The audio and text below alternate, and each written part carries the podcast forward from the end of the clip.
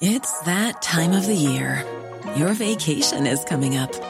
You can already hear the beach waves, feel the warm breeze, relax, and think about work. You really, really want it all to work out while you're away. Monday.com gives you and the team that peace of mind. When all work is on one platform and everyone's in sync, things just flow wherever you are. Tap the banner to go to Monday.com.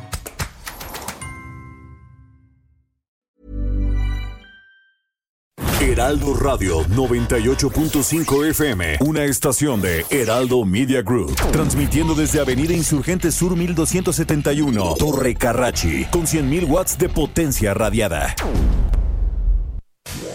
Inicia las noticias de la tarde con Jesús Martín Mendoza en Heraldo Radio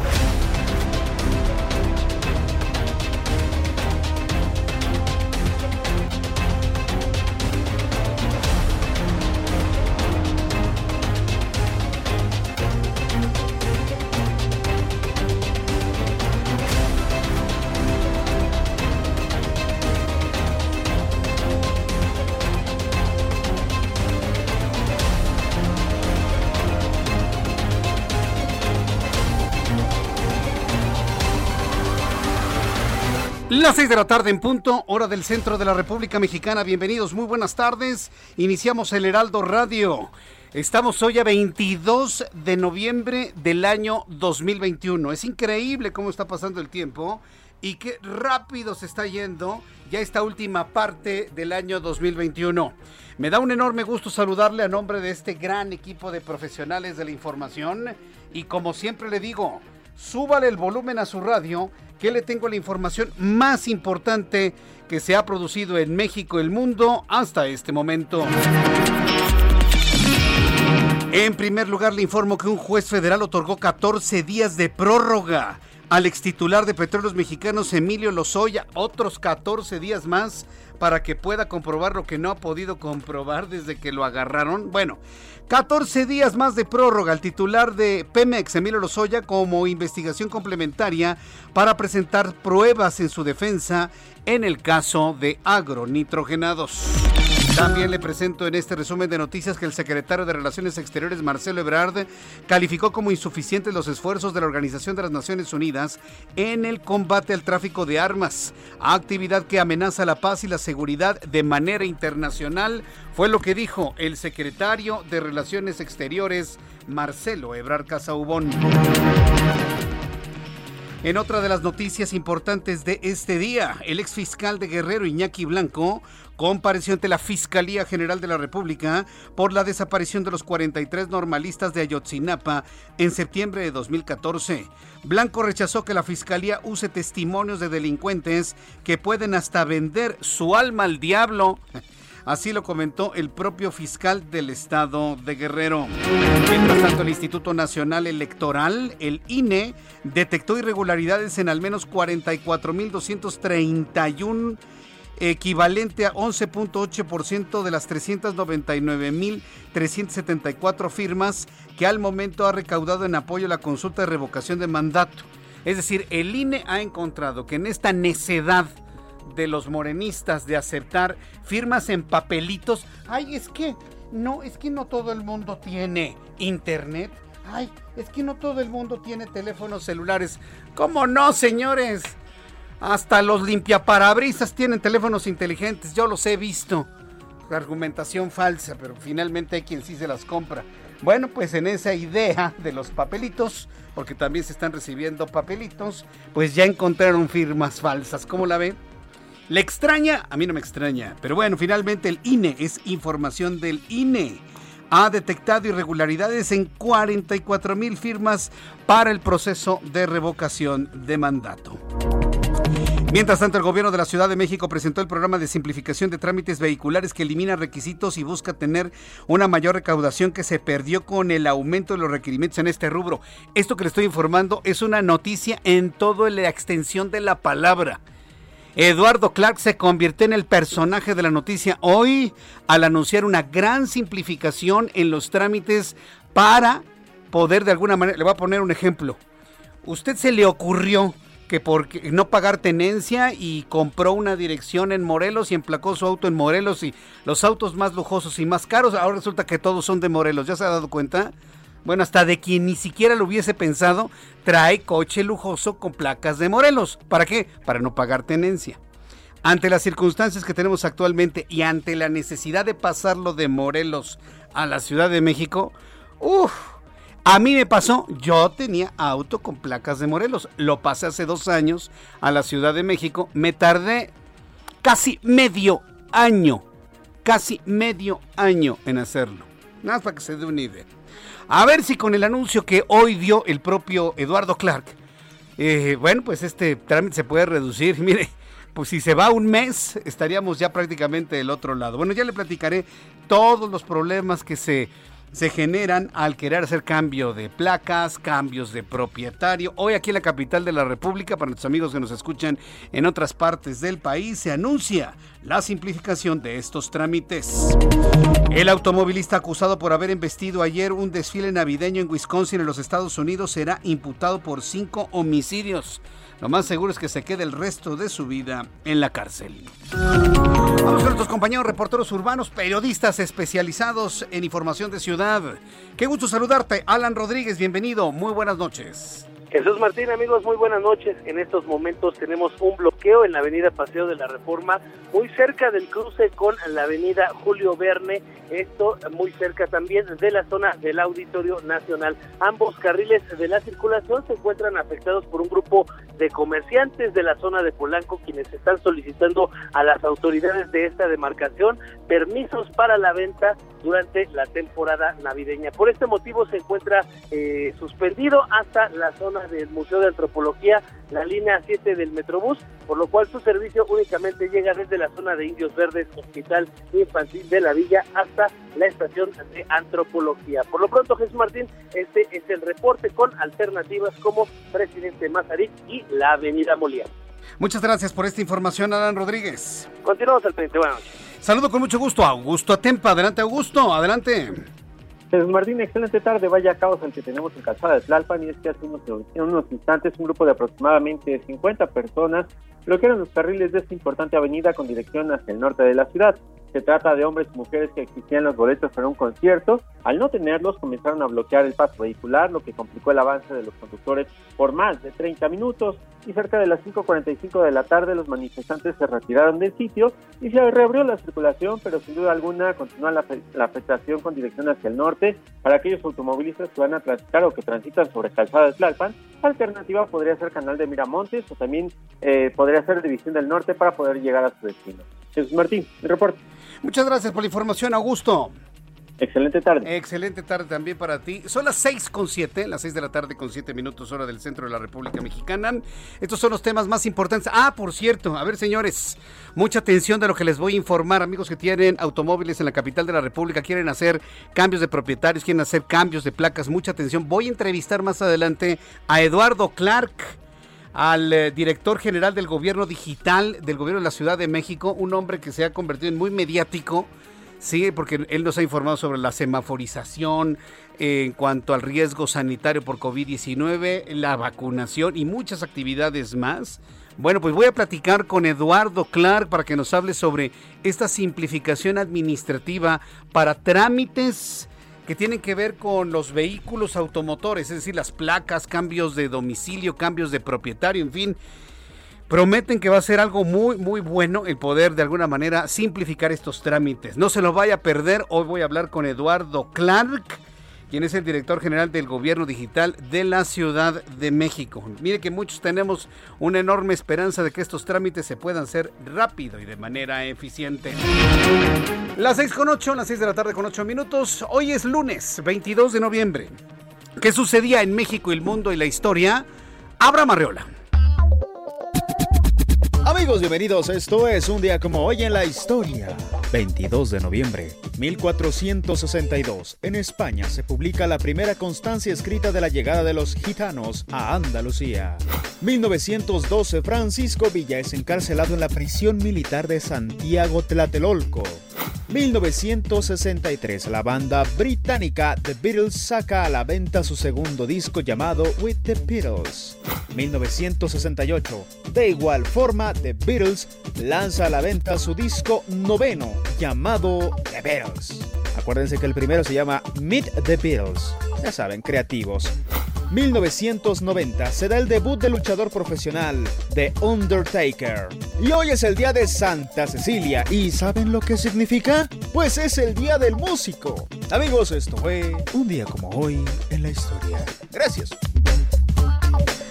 Muchas gracias por la información, Abraham Arreoli. Sí, efectivamente, hay que enviar un caluroso saludo a todos nuestros amigos músicos eh, dije músicos, no los músicas, no los músicos, claro.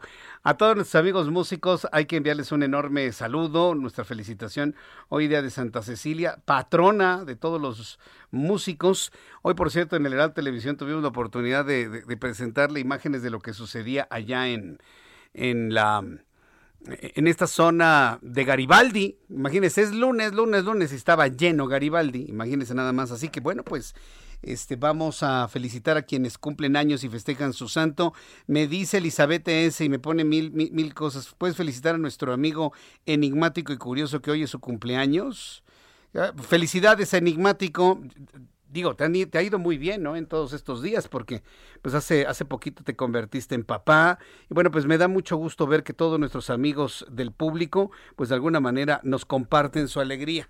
Felicidades a Enigmático y Curioso el día de hoy, porque está cumpliendo años. Y a todas las personas que cumplen años, les enviamos un enorme abrazo de parte de sus amigos del Heraldo Radio. Bien, son las 6 con 10, las 6 de la tarde con 10 minutos, hora del centro de la República Mexicana. Pues empezamos con las noticias importantes de este día y vamos con el pronóstico del tiempo que depende de la Comisión Nacional del Agua, el Servicio Meteorológico Nacional, y nos informa las condiciones que habrán de prevalecer durante las próximas horas. Mucha atención, porque bueno, andamos entre el frío y el calor, pero sobre todo frío, algo de lluvia medio húmedo, todo lo que hemos estado sintiendo en el pronóstico del tiempo. Servicio Meteorológico Nacional.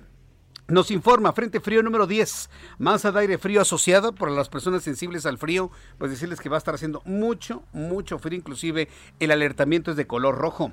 Durante esta noche y madrugada el Frente Frío número 10 va a recorrer el oriente y sureste de la República Mexicana, va a tener una interacción con un canal de baja presión extendido sobre la sonda de Campeche, ocasionando lluvias puntuales torrenciales en zonas de Puebla y Veracruz, intensas en San Luis Potosí, Hidalgo, Oaxaca, Chiapas y Tabasco, muy fuertes en Tamaulipas, fuertes en Querétaro, Tlaxcala y Campeche así como chubascos en el centro del país. Las lluvias podrían generar deslaves, inundaciones en zonas bajas y desbordamiento de los ríos. La masa de aire frío asociada al frente va a generar vientos fuertes con rachas de hasta 60 kilómetros por hora en los estados de la Mesa del Norte y Mesa del Centro, descenso de temperatura y bancos de neblina en el norte, centro y oriente del territorio nacional. Frente frío número 10 se extiende por el Golfo de México hasta la península de Yucatán. La masa de aire frío asociado al frente continuará generando ambiente frío y bancos de neblina al amanecer sobre el norte, centro y oriente del territorio nacional, así como evento de norte fuerte a muy fuerte en el litoral del Golfo de México y en el istmo de Tehuantepec. Bien, pues ya con estos elementos atmosféricos te doy a conocer el pronóstico del tiempo para las siguientes ciudades. Amigos que nos escuchan en la en Cuernavaca, Morelos amigos en Cuernavaca. Ya empieza a caer la noche. Estamos empezando el programa y prácticamente ya es de noche. En Cuernavaca hay 22 grados en este momento, mínima 12, máxima 24. Totalmente de noche en Mérida, Yucatán. Saludos amigos. Temperatura mínima 21, máxima 30 para el día de mañana. En Monterrey, mínima 14, máxima 24. Vaya que se estará haciendo frío. En Guadalajara, una temperatura de confort 25 grados en este momento, pero la mínima estará en 9, máxima en 28. En Acapulco, Guerrero, 28 grados en este momento, mínima 23, máxima 31. Rico Acapulco. Claro, si usted se queda en su, en su hotel y, pues no sale, ¿no? Porque, híjole, está complicado ¿eh? el asunto en Acapulco. En Oaxaca, mínima 11, máxima 25, 19 grados en este momento. En Colima, mínima 18, máxima 32. Y aquí en la capital de la República Mexicana, fresco, ¿eh? 18 grados con una sensación térmica de 16. La temperatura mínima 9 grados y la máxima 21 grados Celsius.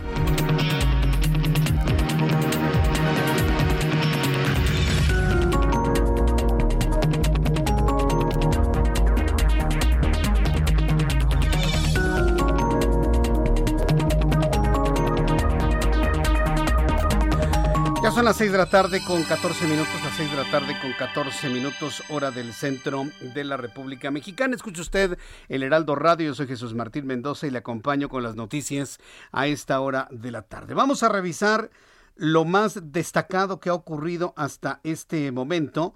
Bueno, pues es la presencia del secretario de Relaciones Exteriores en el marco del Consejo de Seguridad de la Organización de las Naciones Unidas dijo de manera concreta el día de hoy que las acciones y esfuerzos de la ONU en conjunto con las de las autoridades mexicanas para combatir y contrarrestar el tráfico de armas ha sido insuficiente, dijo Marcelo Ebrard ante este Consejo de Seguridad. El funcionario enfatizó en que el tráfico ilícito y el desvío de armas son un problema internacional que amenaza la paz y la seguridad insistió en que la comunidad de la ONU debe redoblar esfuerzos para combatir este problema, empezando por enfocarse en países con alto nivel de criminalidad. Esto es parte de lo que dijo Marcelo Ebrard allá en la ONU. El tráfico de armas es un fenómeno global que afecta gravemente y en múltiples dimensiones a la población civil, destruye el tejido social, propicia la violencia, en especial contra grupos vulnerables, genera desplazamientos y flujos irregulares de personas que desean escapar de contextos de inseguridad.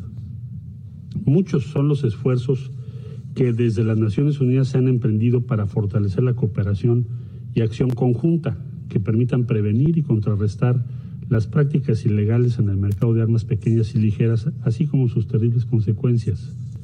Sin embargo, nuestros esfuerzos han sido debemos reconocerlo, insuficientes.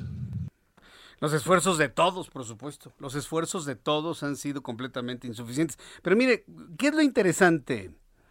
Eh, hay que verlo de esta manera, con este cristal. ¿Qué es lo interesante de la presencia de Marcelo Ebrard? Que finalmente, pues, le, le arregló la plana, ¿eh? Le arregló la plana, usted ya sabe quién porque bueno, en el Consejo de Seguridad se va y se habla de armas, se habla de seguridad internacional, se habla de la paz o no paz en las naciones, cómo alcanzar la paz, cómo alcanzar, cómo evitar los riesgos asociados al, a, las naciones. Es de eso se trata finalmente.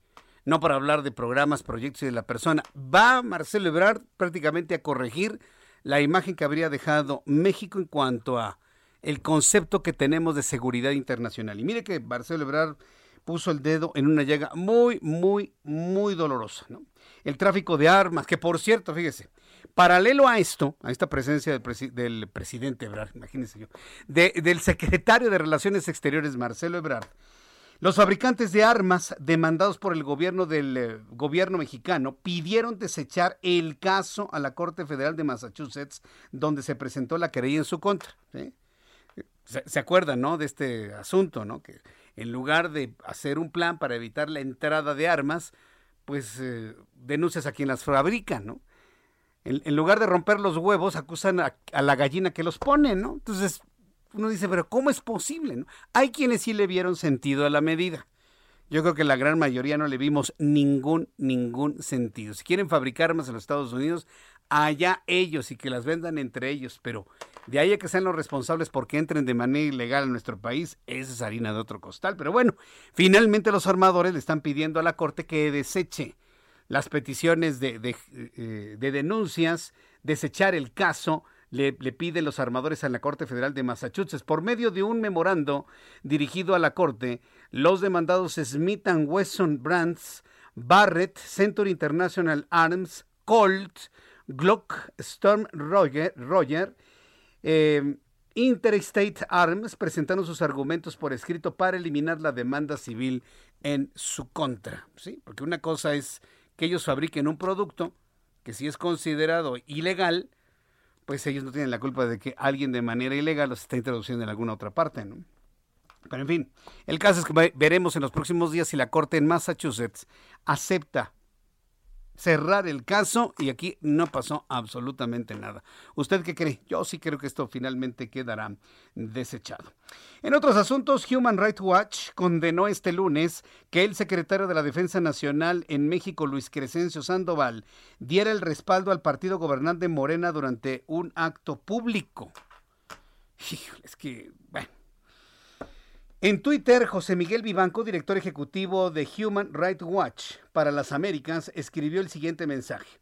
El general Luis Crescencio Sandoval, jefe de las Fuerzas Armadas de México, durante la celebración del Día de la Revolución, respaldó y se identificó públicamente con AMLO y su proyecto político. Cuando los militares se meten en política partidista, la democracia peligra. ¿Quiere escuchar usted lo que dijo el secretario de la Defensa Nacional? Aquí le presento.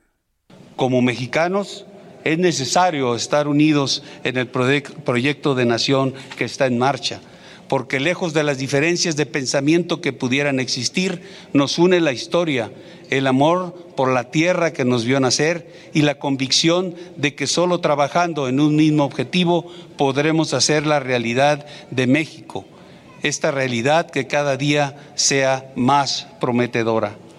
Por lo que respecta a las Fuerzas Armadas, Continuaremos poniendo todo el empeño en el cumplimiento de las misiones y tareas que tenemos encomendadas, porque estamos seguros de que ese es el camino para que nuestro país siga desarrollándose. ¿Qué opina usted de lo que dijo Luis Crescencio Sandoval, general secretario de la Defensa Nacional? Yo le invito para que me envíe un mensaje vía Twitter, arroba Jesús Martín MX, envíe un mensaje vía Twitter, arroba Jesús Martín MX. Es muy importante el conocer su opinión, su punto de vista sobre esta posición del general secretario, sobre todo porque le ha valido una serie de críticas tremendas. ¿Realmente lo nota usted completamente metido, completamente entregado de manera partidista. Yo, yo, le invito para que me lo comente a través de YouTube, en el canal Jesús Martín MX, que en este momento está activo, para que usted lo, lo pueda ver, o me escriba a través de mi cuenta de Twitter, arroba Jesús Martín MX. Bueno, mientras usted me escribe y hacemos algunos comentarios sobre lo que usted me envíe, Francisco Javier Arco Ruiz, alcalde del municipio de Cuauhtémoc en Zacatecas, en Zacatecas, pidió a la población de la zona que no saliera de sus hogares durante la noche por el alto riesgo que implica tras la renuncia de los policías locales después de hallar cuerpos colgados en el puente. ¿Se acuerdan la semana pasada? Que aparecen los cuerpos de seis, siete personas colgados en un puente y los policías salieron despavoridos. No hay policía. Simplemente dicen, no, hombre, para lo que me pagan, para el tipo de armas que tengo, eh, tengo familia y tengo hijos, no hombre, ahí se ven, dejaron sus armas de cargo, se fueron, abandonaron absolutamente todo. Bueno, el alcalde de la entidad informó que él tendrá a cargo el teléfono de seguridad pública y estará atendiendo las llamadas de emergencia de los pobladores. Fíjese nada más qué caso. Eh, yo creo que es el alcalde más solo en toda la historia de México. Escuche usted lo que dijo el alcalde de Cuauhtémoc, en Zacatecas. Quiero pedirle a toda la población que si no tiene que salir en las noches no salga, que se resguarde, que sean precavidos, que se cuiden, que cuiden a sus familias y que dentro de lo que quepa y dentro de lo que se pueda, aquí va a estar su amigo Pancho Donas, presidente municipal, que dentro de las posibilidades y las medidas voy a seguir estando con la ciudadanía. No me voy del municipio, aquí me quedo y aquí voy a estar para la gente que confió en mí, para la que no también. Es una responsabilidad compartida. ¿Usted quisiera estar en los zapatos del alcalde de Cuauhtémoc, en Zacatecas? No, ¿verdad que no? Como que ahora ya esos sueños de que, ay, yo quiero ser presidente municipal, ay, yo quiero ser diputado, ay, yo quiero ser gobernador, ay, yo quiero ser presidente. Con esto, no, hombre, absolutamente no. Es la, es, la, rifa del tigre. Yo, le invito para que me dé sus opiniones sobre esto que está ocurriendo en Zacatecas y, y, sobre todo de qué manera, porque este es el claro ejemplo, el más claro ejemplo de un rebase del crimen organizado. Definitivamente, aquí no hay duda, un rebase del crimen organizado. Eh, gracias por sus comentarios. Dice Cecilia Montero, nunca había visto a México tan desprotegido. Pues, pues ya sabes cuál es la estrategia, Ceci. Por cierto, saludos y felicidades hoy día de tu santo. Elizabeth Aguirre, saludos también, muchas gracias Elizabeth. Dice Francisco Valtierra, dice para nada, ¿no? Zapatito, sí, de, ser, de tener un puesto de, elección pública, no, pues como para qué, ¿no? Eh, Blanca Zamora Celis y el gobernador y el gobierno federal, bien, gracias ahí, bien, bien, están, pasándola ahí, bien. Blanca Zamora, gracias. Em, Gabriela González Morón se les dijo que no era opción. Óscar Ocampo, resultado de abrazos y no balazos. Liliana Medina, Gracias Jesús Martín por haber compartido tu paseo en el Paso de Cortés. Ah, muchas gracias por recordarlo, Liliana Medina Temahuaya.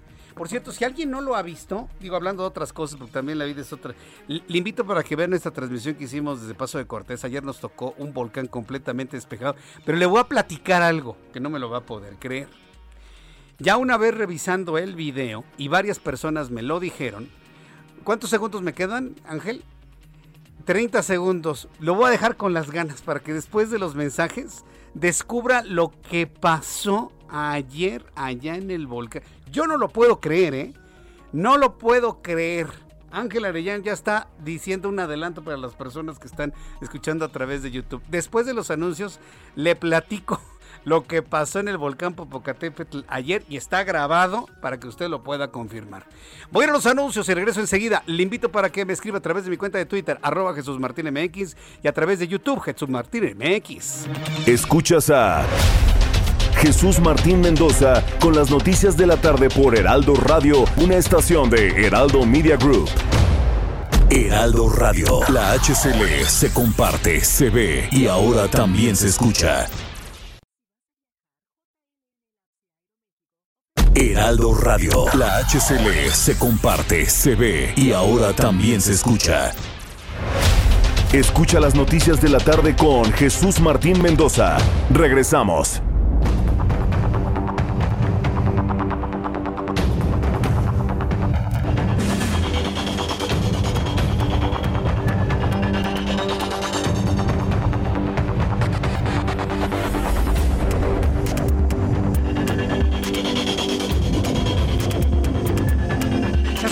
Tarde con 30 minutos, 6 de la tarde con 30 minutos hora del centro de la República Mexicana. Continuamos con toda la información en el Heraldo Radio. Le invito para que nos sintonicen las emisoras del Heraldo Radio, ¿eh? 98.5 de FM en la Ciudad de México, 100.3 en la Ciudad de Guadalajara, 99.7 en la Ciudad de Monterrey, Nuevo León, en el 1700 en Tijuana. Y bueno, pues en estos días le voy recordando cuáles son las frecuencias del Heraldo Radio, sobre todo cuando, cuando nos falla la transmisión a través de YouTube. Hoy anda, hoy anda muy latosa, así que pues tenga un poquito de paciencia, hombre. Así es finalmente la, la tecnología. Bueno, rápidamente agradecerles mucho sus comentarios luego del, de la transmisión especial que hicimos ayer desde un extraordinario este volcán Popocatépetl. Y bueno, lo que le, queríamos, le quería decir es que varias personas me dijeron, me estuvieron buscando, me enviaron mensajes de las cosas que estuvieron apareciendo en el minuto 1603. Yo la verdad no, no me di cuenta, no lo vi, sinceramente no lo vi, ni trato de hacerle al Mausán, ni mucho menos. ¿sí? Usted sabe que yo en lo personal, sin dejar de lado el creer en la vida en otros lugares, esa cosa que se ve, que aparece en el cráter del volcán, pues sería muy aventurado decir que es una nave extraterrestre con marcianos, ¿no? Pues sí. Es una cosa muy rara que, sale del cráter del volcán hacia arriba a una velocidad muy rápida. ¿Qué puede? Ah, me dicen que es una piedra, ¿sí? Pero no había fumarolas en ese momento. ¿Pudo haber sido un pájaro? Pues no lo creo, sería un pájaro gigantesco. Hay que tomar en cuenta el tamaño del diámetro del cráter, que es de 390 metros. Y si usted hace una un análisis del tamaño del cráter y la cosa esa que sale, pues un pájaro no mide 20 metros o 25 metros, ¿no? Definitivamente. Entonces fue algo extraño. No voy a decir que se trate de un ovni, mucho menos de marcianos o de extraterrestres, pero es algo muy raro que salió del volcán. En el momento que estábamos transmitiendo, estábamos grabando y varias personas lo detectaron, ¿eh? Ya yo lo vi, pero después, ya en la grabación. Si lo quiere ver, ahí está en mi cuenta de YouTube, Jesús Martín MX. Digo, para quienes les gusten este tipo de, asuntos y de cosas, ya me platique usted qué opina de lo que ve. Bien, vamos a continuar con la información importante del día de hoy. Eh, Francisco Javier Arco Ruiz quien es, eh, ah bueno, ya, le había platicado sobre lo que había ocurrido allá en Cuauhtémoc. Estaremos muy atentos de lo que sucede en Cuauhtémoc. Mientras tanto, nos vamos directamente hasta Michoacán. De Zacatecas nos vamos hasta Michoacán porque la violencia golpea a Michoacán. 22 asesinados en dos días, tan solo 48 horas. Charbel Lucio es nuestra corresponsal en Morelia y nos informa. Adelante, Charbel. Charbel Lucio. Mire, sea como sea, si hablamos de violencia y hablar precisamente, eh, hablar de 22 personas asesinadas en tan solo 48 horas, pues nos hace dudar evidentemente de todos los análisis que se hagan de que este, estos valores han ido a la baja. Perdón, pero una cosa es un dato duro y otra cosa es la percepción de esto. 22 en 48 horas. Charbel Lucio, adelante, te escuchamos. ¿Qué tal, Jesús Martín? Buenas eh, noches ya. Eh, pues sí, efectivamente, desde la mañana del pasado sábado hasta la mañana de hoy lunes, eh, pues se vio un incremento de la violencia y los homicidios dolosos al perpetrar, perpetrarse estos 22 asesinatos en diversos municipios de Michoacán. El sábado cuatro personas fueron asesinadas con arma de fuego. Dos de estas víctimas murieron en un ataque armado que se registró en un bar de Cuitseo, donde otras seis personas eh, también resultaron lesionadas. Mientras que el día domingo se cometieron 18 homicidios. De estos casos, eh, pues destaca el hallazgo de cinco cuerpos envueltos en plástico y cinta industrial que fueron arrojados en una carretera del municipio de Tangamandapio, donde recordarás eh, que el pasado 1 de noviembre también fueron masacrados por el crimen organizado 11 adolescentes y jóvenes de la tenencia de Tarecuato. Eh, horas después de este hallazgo se registró una agresión en una bodega de la comunidad de La Gironda en el municipio de Zitácuaro, donde se llevaba a cabo un jaripeo clandestino. Este hecho dejó un saldo de cuatro personas fallecidas y al menos diez lesionados. Y, bueno, eh, finalmente en las primeras horas de este lunes otras dos víctimas de homicidio se eh, ubicaron en el municipio de Zitácuaro, así como otro homicidio doloso en la ciudad de Morelia. Esa es la información en Michoacán. Muchas gracias por la información, Charbel. Seguiremos informando. Seguiremos eh, atentos a tus informes. Muchas gracias, Charbel Lucio, por esta información. Son las 6.35, las 6 de la tarde con 35 minutos, hora del centro de la República mexicana. Bien, quiero informarle que, bueno, tengo este dato, 22 fallecidos en 40, bueno, asesinados en 48 horas. Una vez más estamos ante la, eh, eh, la rivalidad entre las percepciones y los datos, entre las percepciones y los datos. Usted tiene una percepción de eh, que el crimen, que la delincuencia va a la alza, pues puede tener usted una percepción muy en función de lo que usted ha vivido, que le asaltaron a un amigo, que a un compadre, que a algún familiar, eso lo podemos entender. Y luego de otra manera vemos los datos que se dieron a conocer, por ejemplo, hoy por la mañana en donde se habla de importantes descensos en algunos crímenes. Y nosotros como sociedad, pues la verdad hay que decirlo, estamos en medio de las percepciones y de los datos. ¿Hacia dónde inclinarlos? ¿Qué hacer? ¿Cuál, cuál es la decisión que debemos tomar ante la gran cantidad, que se informa sobre datos a la baja en cuanto al crimen y de repente le presento yo a nuestra corresponsal en Morelia con este tipo de asuntos. Tengo la línea telefónica Gerardo Rodríguez, él es especialista en seguridad, él es columnista del Heraldo de México, a quien me da un enorme gusto saludar el día de hoy. Estimado Gerardo, gusto saludarte, bienvenido, muy buenas noches. Querido Jesús Martín, muy buenas noches. Pues sí, eh, son, son datos eh, que se presentan de manera alegre, pero tenemos que tomarlos con reserva. Estoy completamente de acuerdo contigo. Eh, Rosa Isela presenta hoy que eh, 4% de reducción de homicidio doloso. ¿Qué significa esto? Eh, que, que seguimos con, una eh, pandemia, como, como lo dice la OMS, de homicidios. Eh, la, la, OMS eh, en, en, algunos documentos ha señalado que cuando hay 20 homicidios por cada 100.000 habitantes, los países se encuentran en una situación crítica. México está por debajo de ese, de ese dato por dos razones. La primera, porque se ha, se, ha contenido el crecimiento de los homicidios, pero porque la población mexicana también ha aumentado.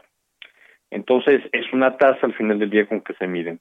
Dos, eh, nos debe preocupar cuáles son los estados de la República que tienen el mayor número de homicidios. Y pero cito, yo creo que la gente va a estar de acuerdo en que ahí es donde se siente más la inseguridad. Guanajuato, con 2.950, Baja California con 2.576, Michoacán con 2.234, el Estado de México con 2.192, Jalisco con 2.059 y Chihuahua con 2.054.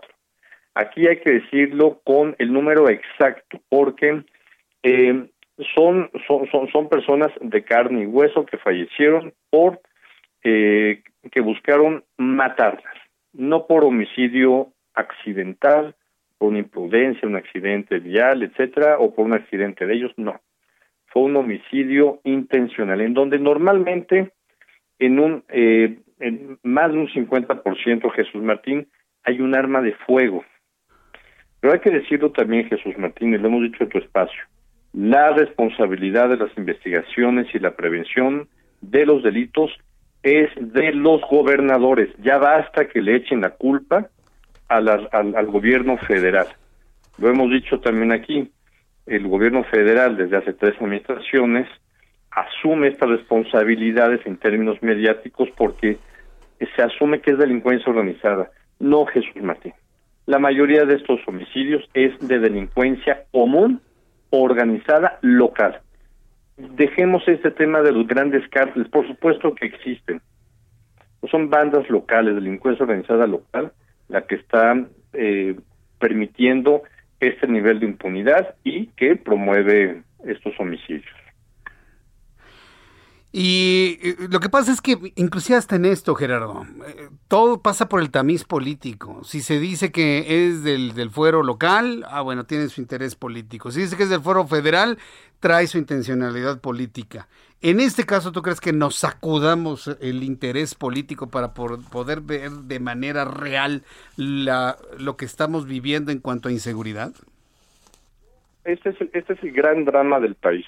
Lamentablemente, en este sentido, el pacto federal no está funcionando, pero no en todos los, no en todos los sentidos. Mira, países como, como Brasil y México sí sufren de este drama de descoordinación de las autoridades locales y federales en materia de seguridad.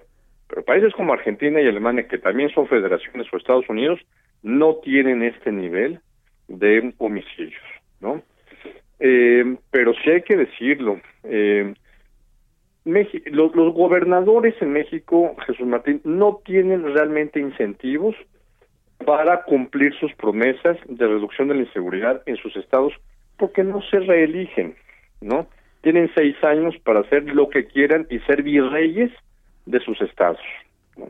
Entonces, perdón que lo diga, eh, en serio, hay muy pocas voces que eh, tratamos de alertar a la población que son sus autoridades locales los responsables de la prevención, la investigación y el castigo de los homicidios, y porque son delitos que se castigan en el orden común.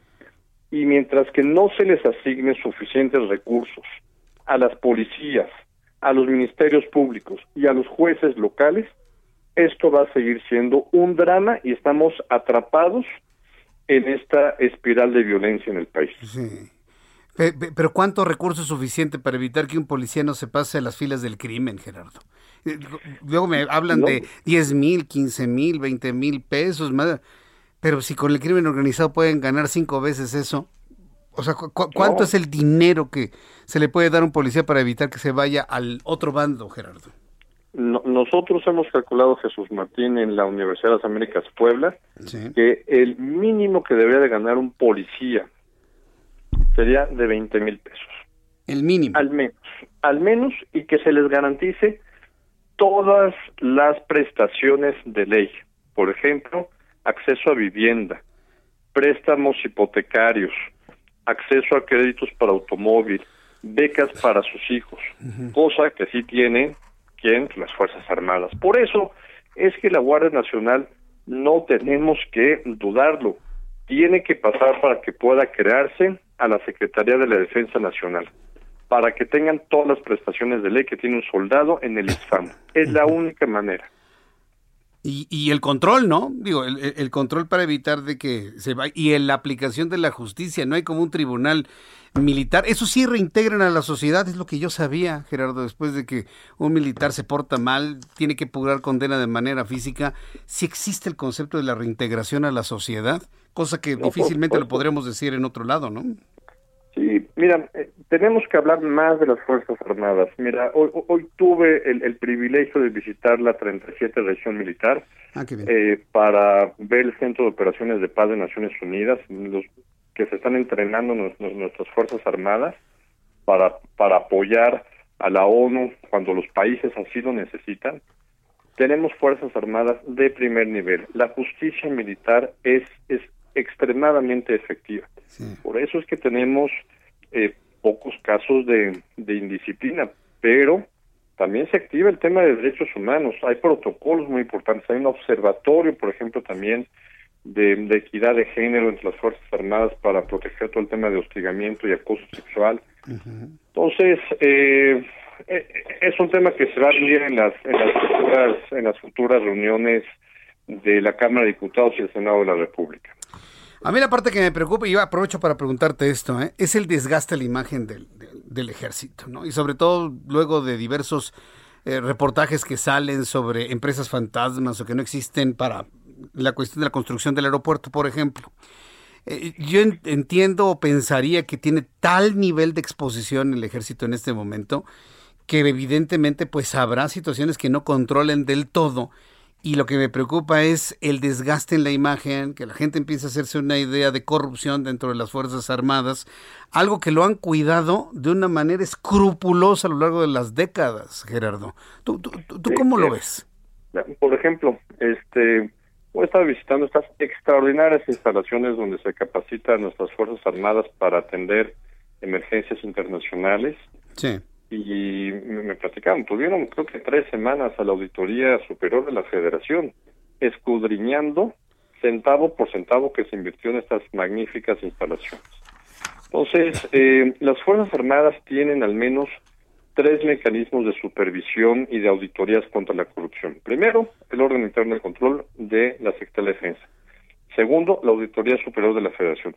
Tercero, todo lo que hacemos nosotros en los medios de comunicación también para ver que eh, en ninguna institución, incluyendo las Fuerzas Armadas, pues se desvíen recursos. Bien, pues eh, Gerardo, pues vamos a seguir en el análisis de esto, ¿no? Y, platícanos cada vez que te inviten a estas regiones militares. Yo creo que el público tiene que conocer más a nuestras Fuerzas Armadas, lejos de la politización que tiene. Eh, sí sino más como una institución que ha logrado, pues de alguna manera, mantenerse entre los eh, lugares de mayor aceptación y de mayor credibilidad en la población mexicana y deseamos que así siga siendo, Gerardo. Encantado, encantado. Y te aprecio, como siempre, la invitación a tu espacio. E-, eres muy amable, muy generoso. Gracias, mi querido Gerardo. Gracias. Fuerte abrazo. Que te vaya muy bien. Hasta pronto.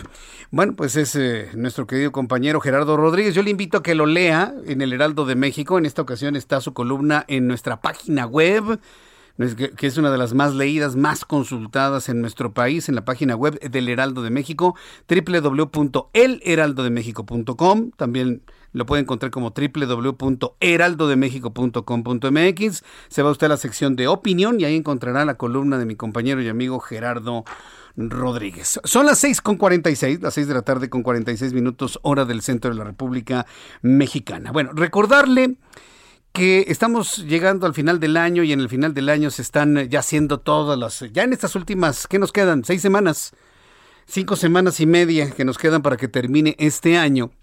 Están haciendo las evaluaciones para saber finalmente cómo estuvo el crecimiento, cómo estuvieron el, asunto de la inflación. Noticia la semana pasada, una inflación que no veíamos hace más de dos décadas y media, ¿sí? con, con un 7%.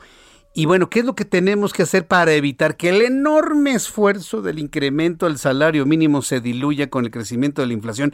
Ya nos explicaba Juan Musi la semana pasada que no es una inflación asociada a, un dinamismo económico, sino es una inflación asociada a la escasez y a la elevación de los precios de la materia prima y de los insumos en México.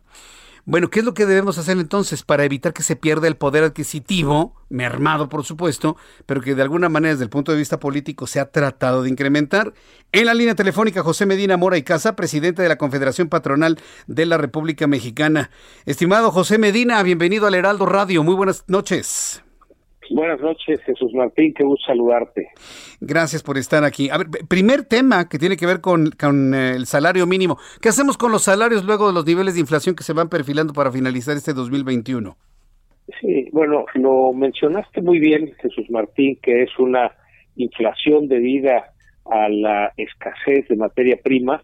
Es una inflación que será temporal, aunque pues todavía durante el 2022 la seguiremos teniendo, irá bajando pero no tendremos eh, una eh, inflación en el rango que buscamos sino hasta el 2023.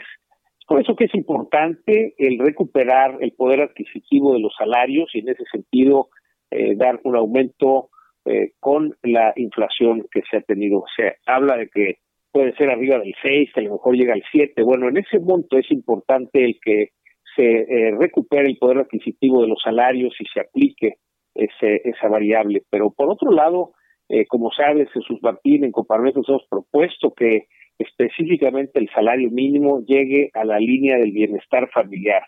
Ahorita el salario mínimo alcanza para que una persona eh, tenga acceso a la canasta alimentaria. Sin embargo, nos dice el INEGI que en una familia eh, en promedio hay cuatro personas, de las cuales normalmente dos trabajan, pues eh, es necesario llegar a ese nivel que le hemos llamado la línea del bienestar familiar y esto nos llevará todavía varios años, a lo mejor tres años más, pero es importante que en el caso del salario mínimo, además de la aplicación de la inflación, la recuperación de la inflación para que se recupere el poder adquisitivo que se aplique a todos los salarios. En el caso del salario mínimo, se aplique un monto que se le ha llamado la MIF, es decir, es un monto de actualización que sirve para que vayamos llevando el salario mínimo a ese nivel, nivel de la línea del bienestar familiar. Entonces estaremos, desde luego, dialogando y discutiendo el cómo podemos llegar, no es nada más para el 2022, queremos que 2023, 2024, hasta que lleguemos a ese nivel de la línea del bienestar familiar, en donde si lo hacemos con cuidado, lo hacemos solo en el salario mínimo, lograremos que esto no se traduzca en un componente inflacionario que afecte a la larga eh, precisamente el poder adquisitivo de los trabajadores, Jesús Martín. Ahora, eh, las empresas están en posibilidad de, poder enfrentar estas realidades, sobre todo por los niveles de productividad que tenemos actualmente luego del, de la eh, inactividad que nos ha generado la pandemia. Eh, son dos temas separados, Jesús Martín. Desde luego tenemos un problema de, de productividad. de hecho, el comparativo con los países de la OCDE eh, refleja que tenemos un problema muy grave porque estamos al 30% de la productividad que tienen estos países, los 30 países más importantes del mundo. Entonces, mucho tenemos que avanzar en la productividad. Sin embargo, por eso es importante que este aumento sea solo en el salario mínimo. Es ahí en donde tenemos que incidir, tenemos que lograr subirlo eh, y desde luego la invitación que hacemos a las empresas es que no se esperen a que suba el salario mínimo a la línea del bienestar familiar, sino cada empresa, de acuerdo con sus posibilidades, pueda subir eh, y pagar desde ahora eh, en esos niveles eh, el salario dentro de las empresas. Desde luego, cada empresa de acuerdo con sus posibilidades, pero consideramos, Jesús Martín, que de cualquier manera, en el caso de muchas empresas, para poder contratar personal tienen que pagar salarios arriba del salario mínimo. Sin embargo, sí hay, según nos dice el INEGI, 13% de mexicanos que ganan salario mínimo, de los cuales el 11% está en la economía informal y tenemos que ayudar a esos emprendedores a que pasen a la economía formal, sobre todo porque los trabajadores, además de solo ganar un salario mínimo, no tienen acceso a la seguridad social. En el caso del 2% que, que gana un salario mínimo y que está en la economía formal, son típicamente vendedores, meseros, que además de ese salario mínimo reciben comisiones o reciben propinas. Eh, por eso es importante enfocarnos, Jesús Martín, en el salario mínimo y en los demás salarios simplemente aplicar el componente de inflación para recuperar el poder adquisitivo. Bien, pues eh, hablando de otro tema que también rápidamente le, pregunto a José Medina Mora, el, eh, el, presupuesto de egresos de la Federación 2022 parece que se quedó muy corto, ¿no? En cuanto al impulso de la economía y está poniendo en riesgo muchas cosas. ¿Cómo lo está viendo la Coparmex? Bueno, desde que se aprobó, bueno, desde que se anunció la propuesta de presupuesto, lo señalamos, Jesús Martín, que nos parece que debido a la caída de la actividad económica por la pandemia, era importante inyectar recursos para la reactivación económica. Lo que nos preocupa especialmente es el caso de la micro y pequeña empresa, que bueno, tenían ciertos recursos durante este 2021 que se terminarán no hay ese tipo de recursos para el 2022 y ahí es donde tenemos que impulsar a estas micro y pequeñas empresas para lograr la reactivación económica. Las grandes empresas tienen acceso al crédito comercial, sin embargo, micro y pequeñas empresas tenemos que darles esas facilidades y por eso preocupa que en el presupuesto no existan ya esos recursos. Le quitaron a la Secretaría de Economía tres mil millones de pesos destinados precisamente a la reactivación económica. Eh, adicionalmente hay eh, la necesidad de incorporar estas micro y pequeñas empresas a las cadenas productivas de las empresas exportadoras para lograr con eso reactivar la economía. Eh, el presupuesto, como bien lo señalas, pues carece de esos recursos para el, impulso a la reactivación económica y hay que entender que apenas recuperamos el millón cien mil empleos formales que perdimos durante la pandemia, pero a estas alturas teníamos que haber generado ya al menos otro millón de empleos. Eh, por eso es importante el que hubiera este tipo de recursos para eh, la micro y pequeña empresa. Bien, pues eh, José Medina, vamos a estar muy, muy, muy atentos de cómo va a funcionar finalmente este proyecto, este presupuesto de egresos de la Federación. Yo estoy seguro que vamos a tener que meterle mano antes de mediados del año que entra, pero bueno, ya lo iremos viendo. Siempre agradezco estos minutos de comunicación con el auditorio del Heraldo. Muchas gracias, José Medina Mora. Muchas gracias, Jesús Martín. Al contrario, gracias por darnos el espacio a Coparmex y muy buenas noches. Siempre es un gusto tenerlo aquí. Gracias, abrazo. Es José Medina Mora y Casa, presidente de la Confederación Patronal de la República Mexicana. Voy a ir a los anuncios. Al regreso de los mensajes, tengo un resumen con las noticias más importantes. Ya tengo la actualización de los números de COVID-19, mucho más. Aquí en el Heraldo Radio. Regresamos. Escuchas a. Jesús Martín Mendoza con las noticias de la tarde por Heraldo Radio, una estación de Heraldo Media Group. Heraldo Radio. Heraldo Radio. Escucha las noticias de la tarde con Jesús Martín Mendoza. Regresamos.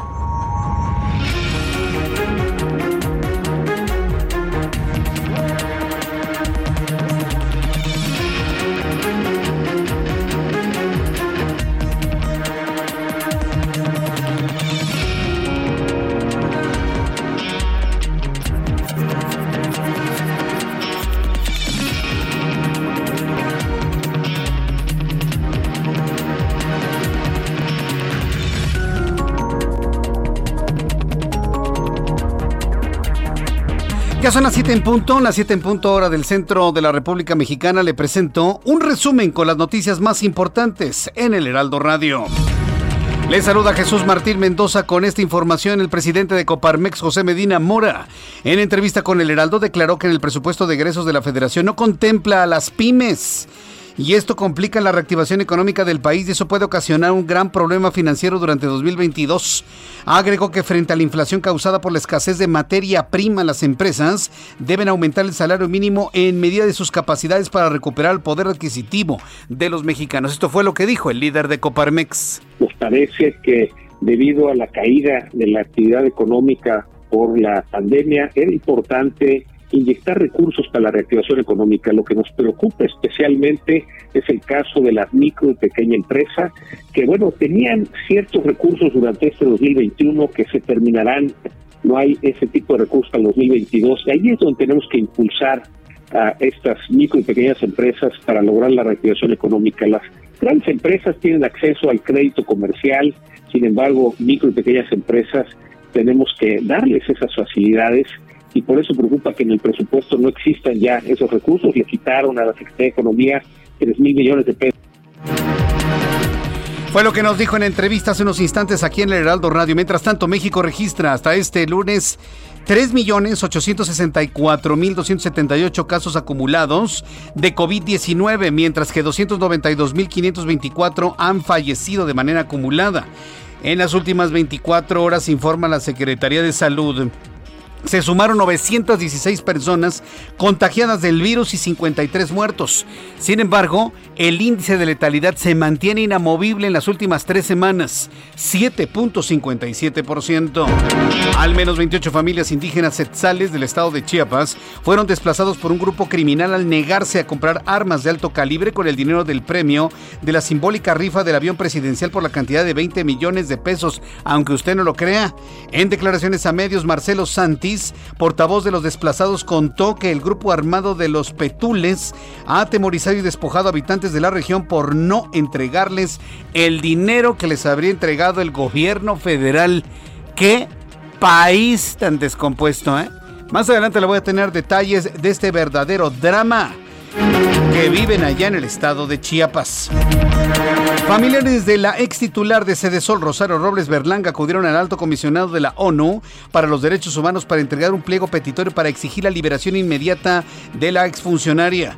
La familia solicitó que el proceso legal de Rosario Robles se realice en prisión domiciliaria porque no hay delito que amerite prisión preventiva oficiosa.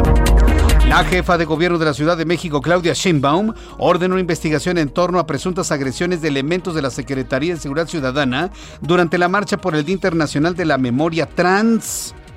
Integrantes de, de diversos colectivos Personas asistentes reportaron en redes sociales que policías capitalinos les impidieron el paso para realizar la manifestación y los agredieron en el dispositivo implementado.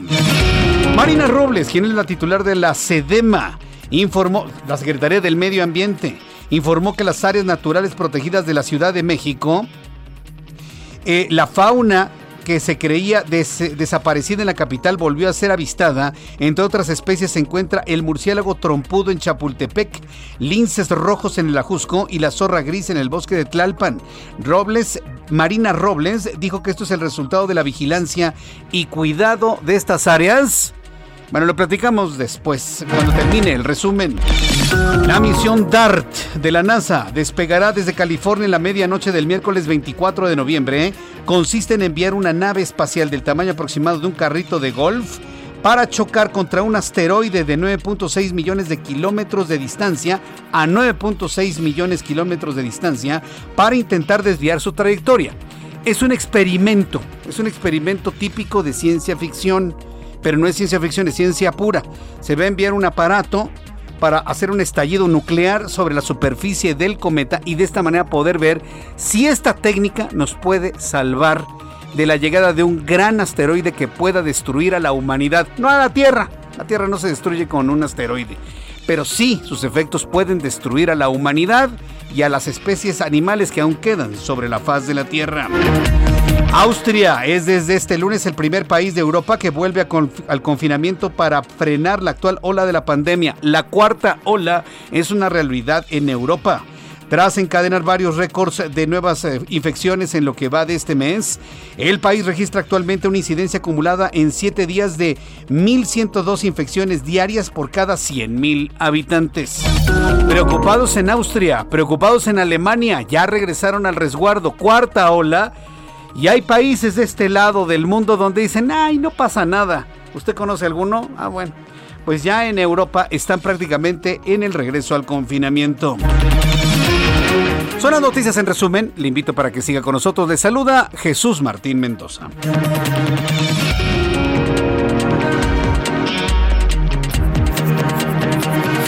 Ya son las 7 con 6, las 19 horas con 6 minutos, hora del centro de la República Mexicana. Continuamos con toda la información aquí en el Heraldo Radio. Vamos con nuestros compañeros reporteros urbanos, periodistas especializados en información de ciudad. Alan Rodríguez, gusto en saludarte, bienvenido, muy buenas noches. Jesús Martín, amigos, muy buenas noches. Ha concluido ya el bloqueo que se mantenía por parte de comerciantes en la avenida Paseo de la Reforma perdón, al cruce con Julio Verne, esto en la zona de Polanco. Por este motivo ya se encuentra restablecida la circulación desde la zona poniente a la altura de Periférico y desde la zona centro a la altura del circuito interior. También se ha restablecido ya la circulación del Metrobús en la línea 7, lo cual su servicio finaliza ya en la zona del auditorio. Por lo pronto, Jesús Martín, el reporte que tenemos ya con estas buenas noticias, se restablece la circulación de reforma. Muchas gracias por esta información Continuamos al frente, buenas noches. Gracias, Alan, que te vaya muy bien. Saludo con mucho gusto a nuestro compañero Augusto Atempa. Augusto, adelante, coméntanos qué información tienes a esta hora de la tarde. Jesús Martín, excelente tarde. Te platico que en la alcaldía de Coyoacán se realiza movilización de servicios de emergencia luego de una fuga de gas. La movilización de bomberos y elementos de protección civil se da en la calle Retorno 47, en la colonia Avante, donde se llevaban a cabo trabajos para remover el concreto y la maquinaria con la que se estaba removiendo este concreto golpeó una tubería de este combustible, lo que provocó que pues comenzara a salirse de manera incontrolable. Debido a esto fue necesario desalojar a cerca de 200 personas que vivían alrededor y eh, esto para evitar cualquier otro accidente. En estos momentos los bomberos ya lograron controlar la fuga. En estos momentos también regresan algunos habitantes a sus domicilios, por supuesto, y eh, se quedó en un gran susto para ellos, que por supuesto, imagínate ver la cantidad de gas que va saliendo del subsuelo, por supuesto los espantó. Ya se encuentra todo normalizado y vuelve la vida eh, normal en esta colonia Avante. Jesús Martín, reporte. Muchas gracias por la información, Augusto. Seguimos pendientes. Seguimos pendientes con toda la información. Son las siete con ocho, las siete con ocho hora del centro de la República Mexicana. Y bueno, pues a esta hora de la tarde estamos iniciando una nueva semana. ¿Cómo nos trató el tema de economía y finanzas? Un poco más adelante, Héctor Vieira nos va a tener todos los detalles de la economía y las finanzas a esta hora de la tarde. Mientras tanto, bueno, pues agradecer sus comentarios, sus opiniones aquí en el Heraldo Red a través de nuestras plataformas, como lo es Twitter, arroba Jesús Martín MX, arroba Jesús Martín MX, y a través de YouTube en el canal Jesús Martín MX. Hoy muy irregular el YouTube, ¿eh? así que tenga usted un poquito de paciencia. Mañana, evidentemente, no vamos a tener ninguno de estos, de estas complicaciones, pero agradezco infinitamente los comentarios de Cipriano Vázquez, muchas gracias, Alejandro Monroy, gracias por, este, por comentarnos. Eh, lo oscurito también, muchísimas gracias, que les pareció muy interesante el asunto de lo del objeto este que se ve en el volcán, tomado por este servidor, ni cuenta me di, por supuesto. Y no es un frisbee, como dice, como dice mi hija, no, tampoco, es una cosa que salió ahí del, cráter. E, entonces, bueno, pues eh, tomar en cuenta esto, ¿eh? Dice Martín BZ, en caso de ser cierto, ¿qué opinión te merece esto, Jesús Martín? Y bueno, pues déjeme ver el video. Yo no he visto el video con, con detalle, Martín, este video que donde aparecen estos hombres en estas camionetas con armas largas, no lo sé, no lo sé, tengo que verlo con todo detalle y generar un, punto de vista. Dice Guillermo JB, hay varios videos de webcams de México que han grabado en tiempo real y diferentes fechas a estos objetos que salen o entran o pasan en el volcán Popocatépetl. Lo malo es que no pueden ser eventos repetibles o medidos, pues no, hay que estar ahí pegado ¿no? en la imagen y luego algún ojo que, lo vea, porque son varias personas las que me dijeron que sí lo vieron, yo no me di cuenta hasta al verlo grabado, pues sí, la, verdad es algo raro, ¿no? No es común. Y ya si le metemos un poquito de mente, de medidas, de cálculo del, tamaño de esa cosa con relación al cráter, pues sí, no, no, no, es una cosa chiquita, no es un pájaro, ¿no? No hay ningún pájaro que mida unos 10, 15 metros de diámetro. Definitivamente, pues no lo es. Cuando son las 7 con 10, ya le he platicado que estamos ya listos, ya calentando motores para el proceso electoral del año que entra. Ruta 2022. Bien, pues eh, en este momento me da mucho gusto saludar a través de la línea telefónica María Teresa Jiménez Esquivel. Ella es diputada del PAN y está buscando la candidatura a la gubernatura de Aguascalientes. Estimada María Teresa Jiménez, bienvenida. Muy buenas noches. ¿Cómo están? Jesús, muy buenas noches. Te saludo a ti y a todo tu auditorio. Muy contenta de esta entrevista.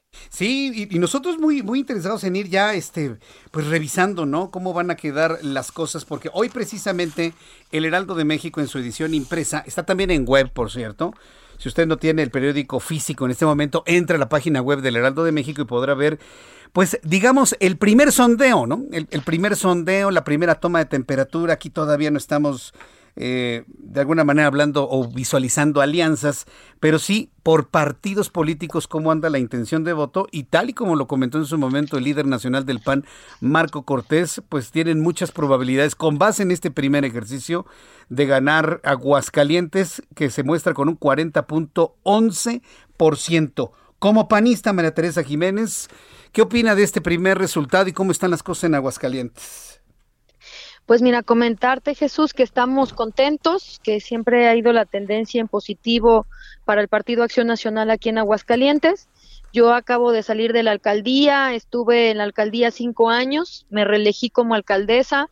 Eh, ahorita, pues como en la reelección sacamos dos a uno, ahorita saliendo de la alcaldía ganamos 3 a 1 contra Morena y bueno, pues listos y preparados este para que Aguascalientes se siga pintando de color azul el próximo año y siempre pues listos para cualquier circunstancia este y, bueno, pues decirles que aquí Aguascalientes se va a mantener de color azul y eso estamos trabajando todos los días. ¿Cómo, ¿Cómo están los tiempos y cuáles van a ser los procesos para poder definir al a la candidata o candidato para eh, competir por la gubernatura del PAN en Aguascalientes, María Teresa? Esta semana precisamente se va a hacer un levantamiento de encuesta en donde varias encuestadoras este pues eh, van a hacer el levantamiento y bueno pues esta semana es donde le van a preguntar a la gente vía tierra no telefónica sino vía tierra eh, quienes eh, prefieren para ser candidato a la gubernatura por el Partido Acción Nacional. Posteriormente, el Comité Ejecutivo Nacional estará tomando una determinación con estas encuestas. Y bueno, decirte que siempre nosotros hemos sido en la preferencia en todas las encuestadoras y que pues esperemos que, que así nos favorezca porque pues no son 10 puntos, son muchísimos más los que llevamos contra cualquier contrincante y pues listos para poder eh, pues hacer realidad pues que Aguascalientes se siga pintando de color azul. María Teresa Jiménez, eh, aunque yo sé que esta es una decisión a nivel de, de dirigencias, evidentemente, ¿Qué, es lo que buscaría el PAN en Aguascalientes? ¿Qué le convendría al PAN en Aguascalientes? ¿Ir en solitario ante este primer esfuerzo, ante esta primera toma de temperatura? ¿Ir en solitario o ir en alianza, tomando en cuenta que los objetivos de la alianza, más que estar centrados en 2022, que de suyo es importante, sin duda alguna, pues mucho está rumbo hacia el año 2024? ¿Cómo, cómo lo vería como, como diputada del Partido de Acción Nacional, María Teresa? Bueno, comentarles que han estado en pláticas los diferentes presidentes nacionales de los partidos. Eh, lo que yo tengo conocimiento es que han estado valorando si van en una alianza en los seis estados, los tres partidos políticos, que es PAN, PRI, PRD, y bueno, pues aquí en Aguascalientes estarán determinando después de la encuesta, estarán viendo y analizando este todo diciembre y creo que en enero eh, este tomarán la decisión cómo van a ir las alianzas aquí en Aguascalientes y decirles que nosotros pues estamos listos para que este cualquier alianza que se presente aquí en Aguascalientes, pues la vamos a aplaudir y sobre todo porque pues todo suma, ¿verdad? Todo suma en estas grandes alianzas y decirles que, que para nosotros es sumamente importante que existan liderazgos importantes dentro de este gran proyecto y que Aguascalientes pues está listo para, para que se gane. ¿Por, qué el PAN está tan fuerte en Aguascalientes? Es decir, ¿qué ha hecho este partido político y qué han hecho sus liderazgos? Porque hay quien me dice que, más que las instituciones, ahorita los liderazgos locales son lo más importante. ¿Qué es lo que se ha hecho, voy a poner el calificativo, bien, como para poder tener un resultado hacia, hacia Acción Nacional de este tamaño en esta primera encuesta? María Teresa. Bueno, Comentarte que la capital del estado de Aguascalientes es más del 70% de la población del estado y que en ese en ese momento cuando fue la elección de este año de los 12 distritos locales, los 12 distritos locales los ganó el PAN eh, comentarte que en otros municipios, este, pues mm, ganó también el PAN en algunos municipios, pero eh, decirte que el, trabajo se ha hecho con mucha cercanía, con estructuras, un trabajo de escuchar a la gente, de resolver necesidades, de los buenos gobiernos. Eh, cuando yo llegué a la alcaldía de Aguascalientes estábamos en el lugar 300 en seguridad pública, ahorita somos el tercer lugar de acuerdo al INEGI en percepción de seguridad este y que nosotros vamos a seguir trabajando y esto lo hizo pues un gobierno con la participación ciudadana, o sea, los ciudadanos fueron parte de ese gobierno y que estuvimos trabajando en conjunto y en esa gran alianza ciudadana del gobierno y la ciudadanía, pues dieron buenos resultados. Este me tocó ser muy bien evaluada este en los años que estuvimos trabajando en la alcaldía, este los primeros lugares siempre de todos los casi 2.500 municipios, pues la alcaldesa, este, pues siempre estuvo atenta y bueno, pues eh, vamos a estar dando siempre respuesta, siempre vamos a estar eh, resolviendo las necesidades de la población y yo creo que es lo más importante. La gente lo que quiere ahorita es que los políticos seamos cercanos, que sepamos resolver las necesidades, que los escuchemos y sobre todo que seamos sensibles ante cualquier situación. Bien, pues eh, María Teresa Jiménez Esquivel, yo agradezco mucho estos minutos de una primera conversación que sostenemos aquí en el Heraldo Radio y pues estamos platicando con todos los liderazgos de todos los partidos políticos rumbo al proceso electoral del año que entra. Muchas gracias por esta primera charla, María Teresa. Un fuerte abrazo desde aquí y siempre mucho éxito, diputada. Muchísimas gracias, Jesús. Un fuerte abrazo y viene lo mejor para Aguascalientes. Muchas gracias. Estoy seguro que sí, va, a estar intenso el año que entra. Gracias. Así será, muchísimas gracias. Hasta pronto. Es María Teresa Jiménez Esquivel, diputada del PAN, y ella está buscando la candidatura a la gubernatura de Aguascalientes. Hay que recordar que hay tiempos legales, ¿sí? No me puedo referir a ella ni como futura candidata, candidata. Hay que tener mucho cuidado, ¿sí? Sobre todo si buscamos, si estamos buscando que se respeten las reglas del juego, las reglas electorales, bueno, pues empezando desde este lado, ser evidentemente prudentes.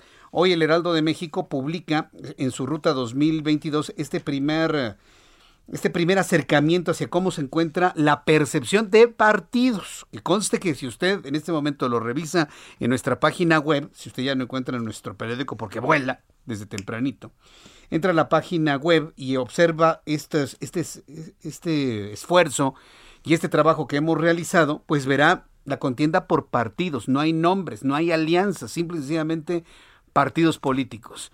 Y efectivamente coincide completamente con lo que en su momento Marco Cortés, líder nacional del PAN, comentó, que se conoció en, un, en, una grabación, que Aguascalientes es la, la, entidad que ellos ganarían. Obviamente el Movimiento de Regeneración Nacional, el otro día platiqué con Citlali Hernández, la secretaria general de Morena, en televisión, y dice que ellos van a ganar también Aguascalientes. Ya, ya, lo veremos ya en la contienda y en la campaña como cuando finalmente ocurra. Pero de los datos que le estoy presentando, le voy a decir cuál es el dato más sorprendente de los seis entidades. ¿Cuáles son las seis entidades donde va a haber elecciones el año que entra? Aguascalientes, Durango, ¿sí? Hidalgo, y esto es muy interesante porque Hidalgo es un bastión, es un bastión priista, pero de hueso colorado, y aún así Morena lleva la delantera. Oaxaca, digo, si hablamos de una entidad priista, es Oaxaca, pero lleva la delantera Morena como partidos. Tamaulipas y Quintana Roo. Quintana Roo precisamente es la sorpresa en esta, en esta encuesta, porque eh, en el resultado que hoy se publica en el Heraldo de México, Morena se, alza en este momento con la primera intención de voto con un 33.36% y el PAN en Quintana Roo 31.45%.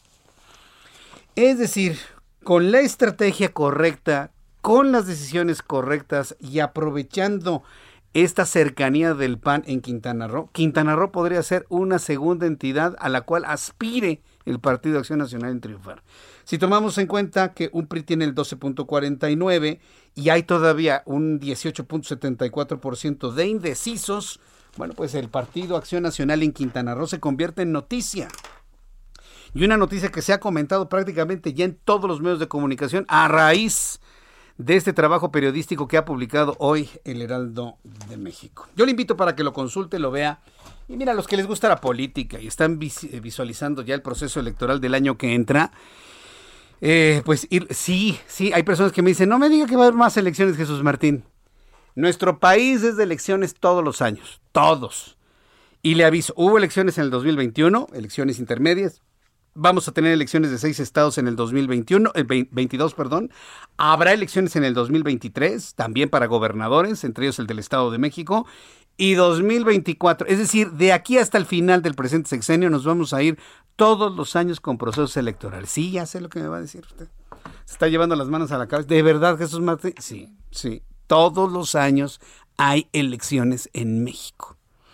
Yo recuerdo que ha habido varios intentos a lo largo de la historia para poder conjugar todas las elecciones en un año o en dos años, pero no, es imposible.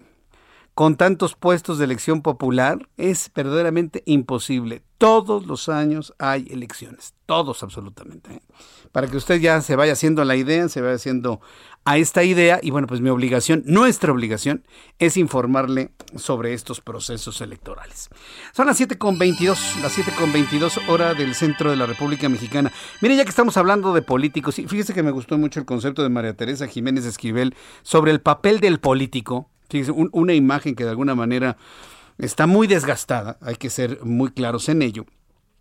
Uno de los personajes políticos más comentados y más raspados en, las últimos, en los últimos días pues es el secretario de Salud, hay que decirlo con toda claridad, Jorge Alcocer, desde que la semana pasada, en uno de esos días, alguien habría revelado o habría mentido, habría filtrado o simplemente habría lanzado el borrego, en, en la terminología periodística, de que se separaba de la Secretaría de Salud y abandonaba el barco que comanda el presidente López Obrador. Después de que lo desmintió y que dijo, yo estoy a las órdenes del presidente, si me dice que me quede, me quedo, si me dice que me voy, me voy, porque eso fue finalmente lo que dijo. Jorge Alcocer, secretario de Salud Federal, reconoció que hay indicios de una cuarta ola de coronavirus en México. Durante el Congreso Internacional de Salud Mental y Prevención de Adicciones en la Construcción de la Paz, el funcionario dijo que no quería que su declaración trascendiera a medios de comunicación, pues señaló que muchas veces estos se convierten en distorsionadores de la verdad. A ver, ¿cuál es la verdad? ¿De que ha ido subiendo los contagios? Esa no es distorsionar la verdad, esa es la verdad total y absoluta. Están creciendo los casos de COVID-19 en México. Hoy 916 casos. Mire, el dato de lunes no es claro de la realidad porque la información no fluye los fines de semana. Finalmente la gente descansa. Entonces, es que hoy hubo 916 Jesús Martín. No, yo siempre le he dicho que el dato de lunes ni le haga caso. Vamos a esperarnos a mañana martes. Y si mañana martes el dato anda rondando entre los 3.800 y 3.900, si no es que llega a 4.000 casos. Si llega a 4.000 casos en solo 24 horas, entonces ahí sí para que vea, vamos a estar eh, ya prácticamente hablando de, no un asomo, ¿eh? de una realidad de que pueden incrementarse los casos de COVID. ¿Qué vamos a hacer en ese caso usted y yo? Insistir en el uso del cubrebocas, créamelo.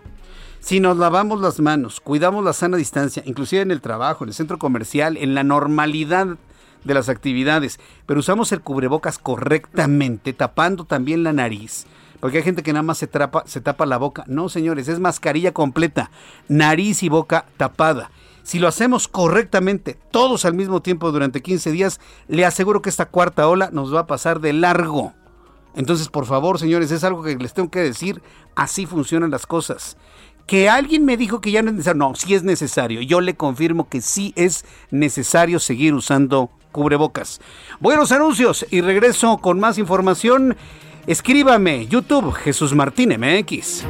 Escuchas a Jesús Martín Mendoza con las noticias de la tarde por Heraldo Radio, una estación de Heraldo Media Group. Heraldo Radio, la HCL se comparte, se ve y ahora también se escucha.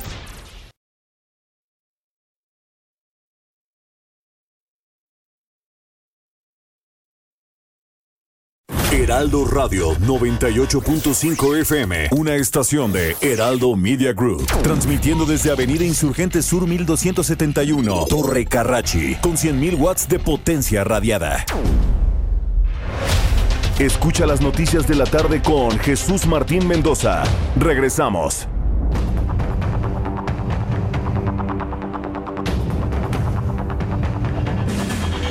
Son las 7.30, las 7.30 hora del centro de la República Mexicana. Le invito para que me escriba a través de YouTube, de, perdón, de Twitter. YouTube ahorita ya no está. Ha estado muy, muy mal la plataforma de YouTube, lamentablemente. Pero mañana espero que esté ya mucho más regular. En Twitter, escríbame, arroba Jesús MX, arroba Jesús Martín MX. Bueno, pues ya le presentaba lo que Jorge Alcocer finalmente comentó sobre la, la, pandemia, pero también nos dio un, ahí un empellón, ¿no?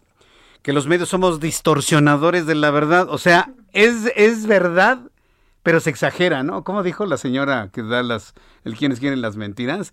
Dijo, es verdadero, pero se exagera. No es mentira, pero se exagera, ¿no? Una cosa así. No es mentira, pero no es verdad. Ah, sí. No es mentira, pero no es verdad. Es otra frase también propia de, de Chespirito. Sí, sí una, de las, una de las genialidades que tuvo en su momento Cantinflas, una de las genialidades que tuvo en su momento el Shakespeare chiquito, que es finalmente de donde sale el Chespirito, es hacer argumentaciones contradictorias que den risa. Ah, pues estamos ante lo mismo. Eh, es cierto, pero se exagera, es verdadero, pero se exagera. No, no es falso, pero tampoco es verdadero. Cosas así por el estilo. En fin, bueno, pues ya una vez que, que comentó esto el señor Alcocer, pues lo vemos que está chambeando completamente. El presidente de la República descartó la salida de Jorge Alcocer de la Secretaría de Salud. Aseguró que es un rumor y afirmó que está muy contento y satisfecho con el desempeño del secretario. Adiós, ¿de verdad? A quien calificó como un hombre sabio. Así lo dijo el presidente de este país. Escúchelo usted. Doctor Alcocer, pues fue este, un rumor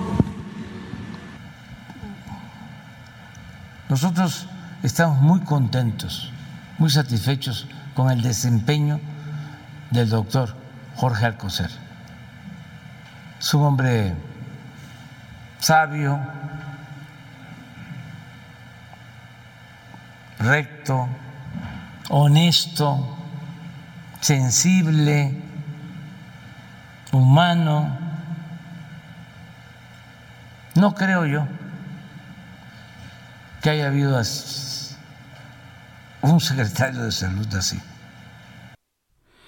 O sea, está, está poniendo por abajo de Alcocer a un Jesús Cumati. Digo, perdón, pero yo creo que si ha habido un secretario de salud grandioso ha sido el doctor Cumate. ¿A poco Alcocer es mejor que Cumate? Que el doctor Cumate. Y dígame cualquier secretario de salud. Y miren, no es, no es ponerlos a competir. Simplemente yo creo que en su momento se tiene que reconocer aciertos y errores. Y para poder tener credibilidad en eso hay que reconocer aciertos y errores. Pero fíjese que en este país la gente a veces no acepta sus errores. Es una condición muy mexicana, ¿sí? que nos pone evidentemente en el plano del subdesarrollo. No reconocen los errores. Quienes reconocemos nuestros errores, evidentemente, pues tenemos más oportunidades de salir adelante, pero pues, a ver, que reconozca Jorge Alcocer este error de que no han surtido los medicamentos, que fue un error haber entregado toda la, distribución de los medicamentos a esta subsidiaria de la Organización de las Naciones Unidas, el famoso UNOPS, a que lo reconozcan. En el momento que reconozcan que fue un terrible error, ¿Usted cree que, se va a hacer árbol del niño caído? Al contrario, se les va a reconocer, oye, qué bueno que lo reconociste. Porque a partir de ese reconocimiento, juntos vamos a salir adelante. Pero no, no lo ven. No lo ven. Tenemos que hacer llamados a la sensibilidad de reconocer cuando la gente se equivoca. Y cuando se equivoca, se cometen injusticias. Injusticias a veces ni siquiera pensadas. ¿No cree usted que es una injusticia que los papás de los niños con cáncer anden pues pidiendo hasta limosna para poder conseguir en el extranjero un medicamento para salvar la vida de sus hijos? Eso es una injusticia. Sí.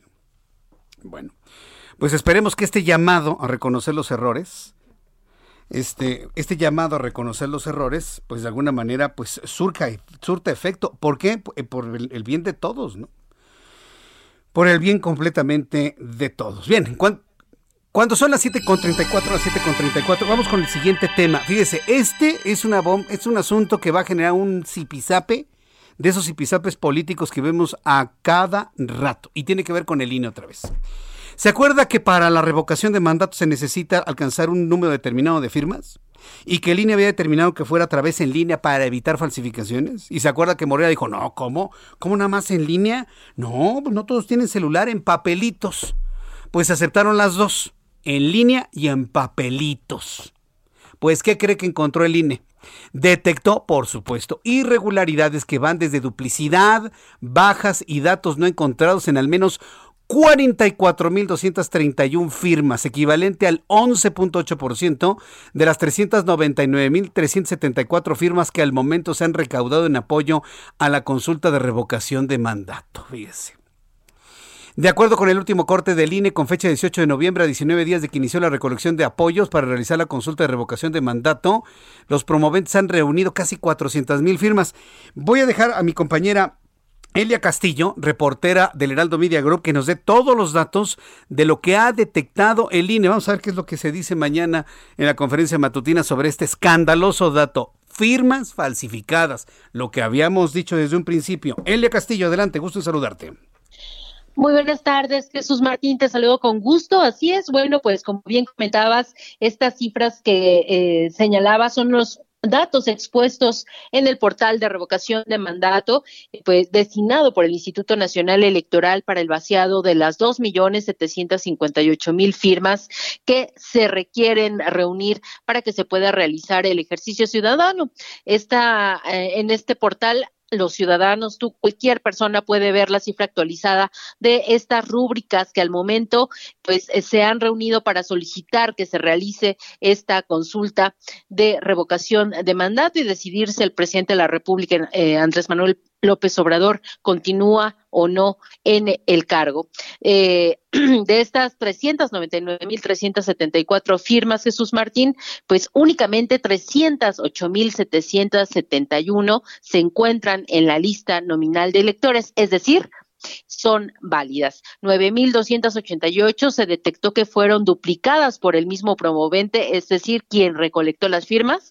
1.908 se encuentran en el padrón electoral, o sea, deben ser de la lista nominal, no del padrón electoral. 3.910 de las personas que presuntamente dieron su apoyo están dados de baja, es decir, están muertos, Jesús Martín. 4.016 sus datos no fueron encontrados y 25.109 presentaron inconsistencias. Adicionalmente, 1.685 se encuentran en proceso y 44.687 en mesa de control. Este es el último recorte que, el reporte que tiene el Instituto Nacional Electoral sobre la recaudación de estas firmas para que se realice la revocación de mandato tentativamente el próximo 10 de abril de 2022. Te comento que el último día para la recepción de firmas vence el 25 de diciembre. Así que en estos días el Instituto Nacional Electoral estará actualizando esta página en donde se podrán encontrar todas estas cifras ya actualizadas. Ese es el reporte que te tengo, Jesús Martín. Eh, eh, entonces firmaron los muertos. Mira nada más que... Pues a lo mejor fue el 2 de noviembre, ¿no? Con eso de que dicen que los muertos regresan. A lo mejor aprovecharon para regresar comer pancito, mole, fumar su cigarro y además firmar por la revocación de mandato. Qué mal pensados somos, Elia. Pues, ¿cómo crees? Si regresan los muertos. Así es, Jesús Martín, así es. Pues así seguramente estaremos encontrando, eh, pues aumentando estas cifras, estas cifras de irregularidades en las firmas. Bien, pues muchas gracias, Elia, por la información. Muy buena tarde. Hasta luego, buenas tardes. México, magia y encuentro, ¿eh? Se los dijimos desde un principio, a ver, señores, van a falsificar firmas y las piden en un papelito, dicho y hecho. Dicho y hecho. Y así de manera de, humor, pues nos van a decir, pues si los muertos regresan, pues regresan y hasta firman. No, no, no, de, verdad que esto es increíble. Todavía no hay una reacción muy clara de todo esto. Esperemos que mañana tengamos algunas reacciones sobre esto para ver qué explicaciones hay sobre esto, que pone en duda evidentemente el proceso por el cual tanto, tanto, tanto luchó este partido político, el Movimiento de Regeneración Nacional. Son las 7.39, las 7.39 hora del centro de la República Mexicana. Le tengo una muy buena, ¿eh? Una muy, muy, muy buena. Y se lo digo para quienes nos hemos enfrentado a lo que es el cambio de, por ejemplo, de placas. Yo me vi la necesidad de cambiar de placas a un auto que tengo, que tenía placas en el estado de Morelos, cambiarlas a la Ciudad de México. No, no, no, no, no sabe, no sabe qué calvario fue. Lo logré, pero a mí me dijeron, ¿sabes qué? No cualquiera logra esto porque la gente se desespera. Me tardé meses. Y de ir al estado de Morelos, ir a las bases de datos del estado de Morelos, conseguir lo que me pedían aquí en la Ciudad de México, las tenencias ya pagadas. No, no, no. Un verdadero lío. Hoy la buena noticia es que Eduardo Clark, quien es el director general del Gobierno Digital del Gobierno de la Ciudad de México, anunció un proceso de simplificación de trámites vehiculares, lo cual vendría a quitarnos grandes dolores de cabeza. Estimado Eduardo Clark, me da mucho gusto saludarte, bienvenido, muy buenas noches. Hola, gracias por la invitación, un placer. Yo, creo que esto va dirigido hacia que tienen que regresar a emplacarse los autos que circulan en la Ciudad de México, cuyos dueños viven en la Ciudad de México, pero por cuestiones de carácter fiscal y de tenencia emplacaron en Morelos. ¿Es una de las razones por las cuales se, ha anunciado este, este programa? Sí, una parte es claramente eso. Creo que todos los que vivimos en la ciudad sabemos que en los últimos años vemos más coches foráneos circulando por la ciudad y a todas luces, un porcentaje altísimo de ellos son personas que viven en la Ciudad de México. Hay un par de temas ahí, no uno es la evasión fiscal, pero hay uno que sí es responsabilidad exclusiva de nosotros y que por eso estamos anunciando estos cambios de simplificación, que es precisamente la complejidad que tú ya comentabas para hacer trámites vehiculares, es decir, los que querían venirse para acá como tú no lo lograban. Y por esa razón es que estamos haciendo un proceso bastante fuerte de simplificación para que esa ya no sea una excusa.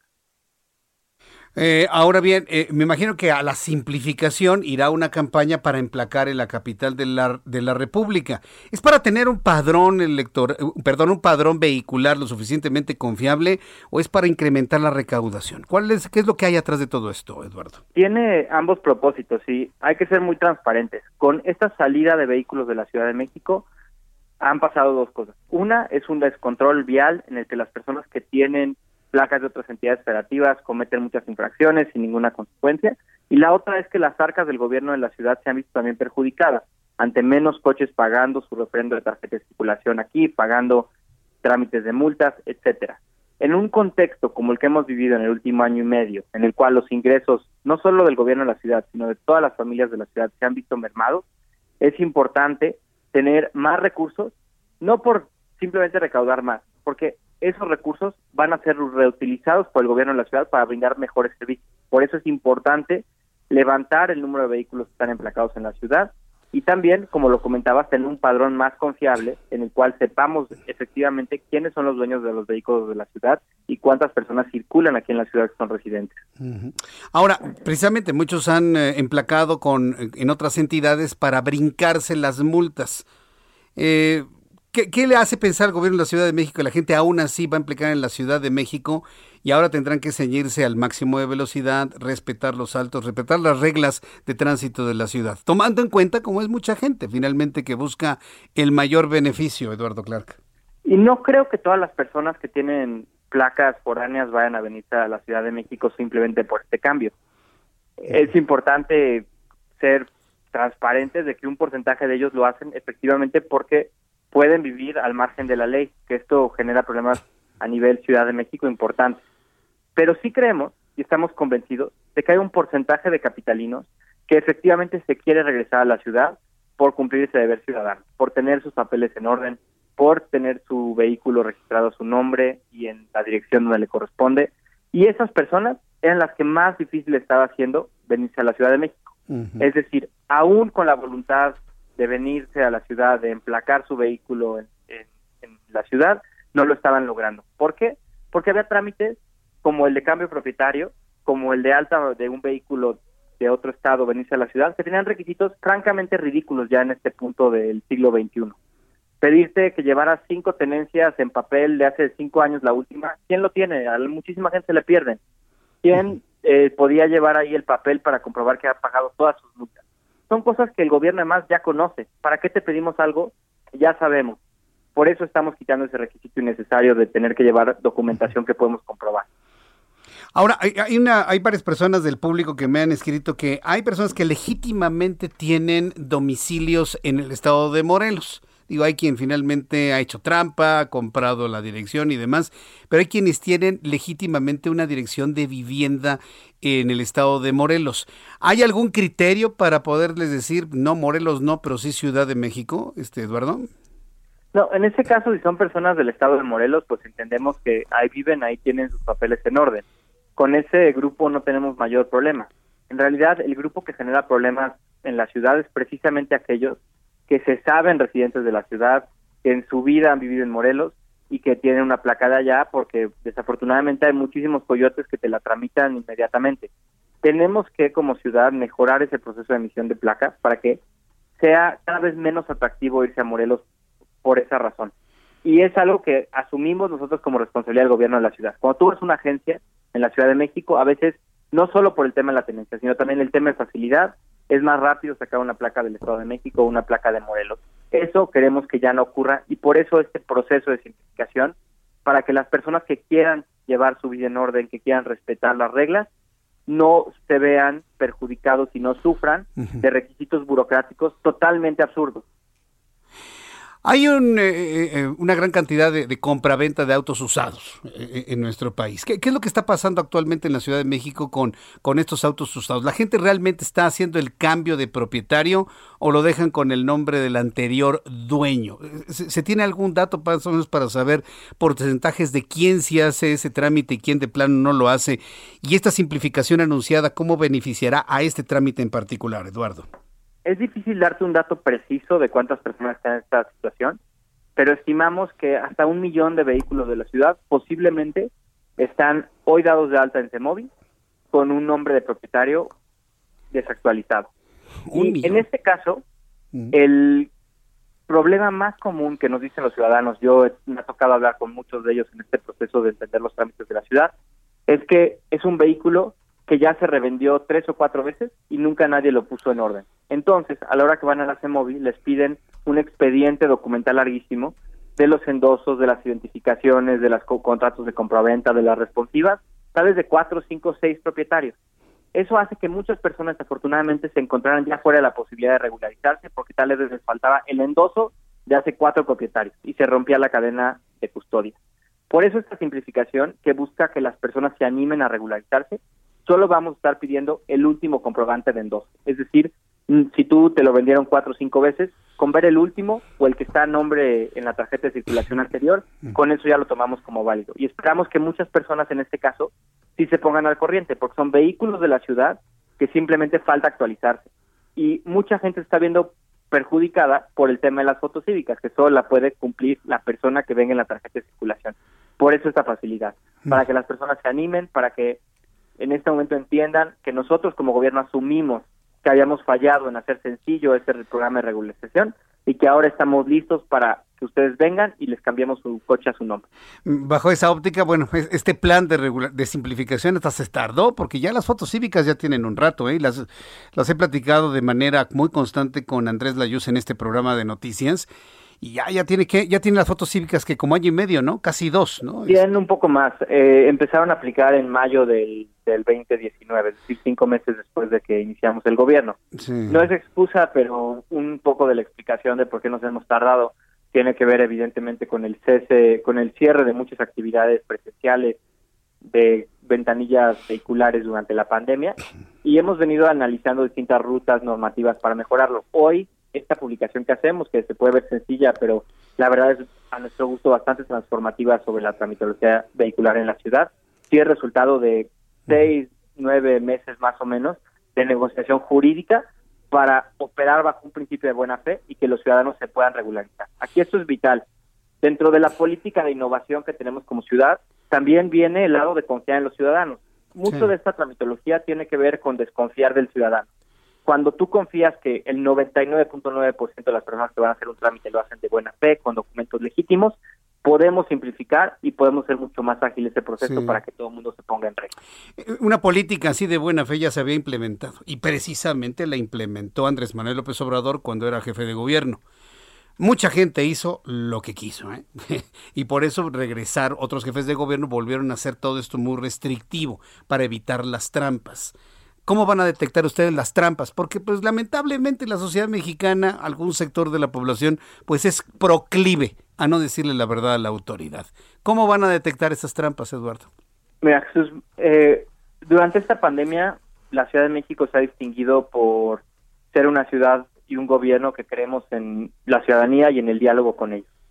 No creemos que valga la pena entorpecer y en muchas veces darle en la torre a muchas familias por ser excesivamente burocráticos, para tratar de detectar a uno de cada mil que va a tratar de hacer trampa. Nosotros vamos a estar todavía checando los documentos, verificando el cambio de propiedad, que los endosos se vean legítimos, es decir, que no te lleguen con un Photoshop. Pero sí es un cambio radical de perspectiva de creer en el ciudadano y que el ciudadano normalmente y en el gran mayoría de los casos quiere hacer las cosas bien. Vamos evidentemente a trabajar para que si hay personas que abusan sean sancionadas, tanto funcionarios públicos como, como promoventes de los trámites, pero tenemos que entender que lo que la gente demanda es un gobierno más ágil y que les atienda mejor esa demanda. Y también en términos de comprobación de muchos documentos, estamos apostando a estas ventanillas digitales en las cuales podemos comprobar el pago de derechos, La, el pago de multas previas a través de bases de datos que también hacen mucho más difícil que las personas cometan alguna irregularidad o te brinden documentos apócrifos. Entonces es una estrategia integral de confiar más en la ciudadanía, pero al mismo tiempo implementar canales digitales para detectar posibles abusos de manera más oportuna y automática. Visitaremos la página del Gobierno de la Ciudad de México para conocer más de esta simplificación. Eduardo Clark, muchas gracias por estos minutos para el auditorio del Heraldo Radio. Gracias. Con muchísimo gusto, hasta luego. Hasta pronto, que te ve muy bien. Son las 7.51, toda la información deportiva con Roberto San Germán. Mi querido Roberto, gusto en saludarte, muy buenas noches. El gusto es mío, mi querido Jesús Martín, buenas noches. Y buenas noches a toda la gente que nos sintoniza. No has de estar muy contento por tu maquinita, amigo. Qué bárbaro, no, ni me hables de ellos, ni me hables de ellos, qué bárbaro. No, no, porque hay formas de perder, pero esta sí de plano ya. mira, yo creo, yo creo que ya, después de ser campeones, pues sí, pero mira, 23 años se tardaron, fueron campeones, los echan del repechaje, sí de fea manera, de fea manera, pero fíjate que de repente, sobre todo en el fútbol mexicano, se nos olvidan ciertos detalles. Ya quieren pedir la, la cabeza de Reynoso. ¿Cómo crees tú un entrenador que después de 23 años de un título, perdónenme señores, pero tampoco es todo culpa de Reynoso. Yo siento que algunos jugadores regresaron mal para ese torneo, sobre todo Romo bajó mucho su nivel. Orbelín Pineda ya estaba más en Europa que aquí, se sabe que se va a ir. Y algunos otros, pues que no eran el ancho en este torneo, eh, pero ya fueron campeones y yo creo que ahí se relajaron eh, muchos de ellos y pues bueno, Cruz Azul queda fuera, igual que Toluca, igual que las Chivas, ¿no? Igual que Atlético de San Luis. Las Chivas es otro fracaso tote, amigo. Nada más que en México estamos acostumbrados a papacharlas, pues porque es el equipo de los mexicanos, ¿no? Es como la segunda selección, entonces hay que tratarlos bien. Pero déjame te digo algo. Si no hubiera existido esto del repechaje, Chivas no pasa. O sea, para que veamos lo que le, arreglan para que Chivas pueda estar en un torneo, ¿no? Y, la verdad es que Chivas lleva un tiempo que va mal. Todo el mundo habla de la familia Vergara como si wow, pero pues la familia Vergara no fue la que hizo grande a las Chivas, no se les olvide, fueron los de la Torre, ¿eh?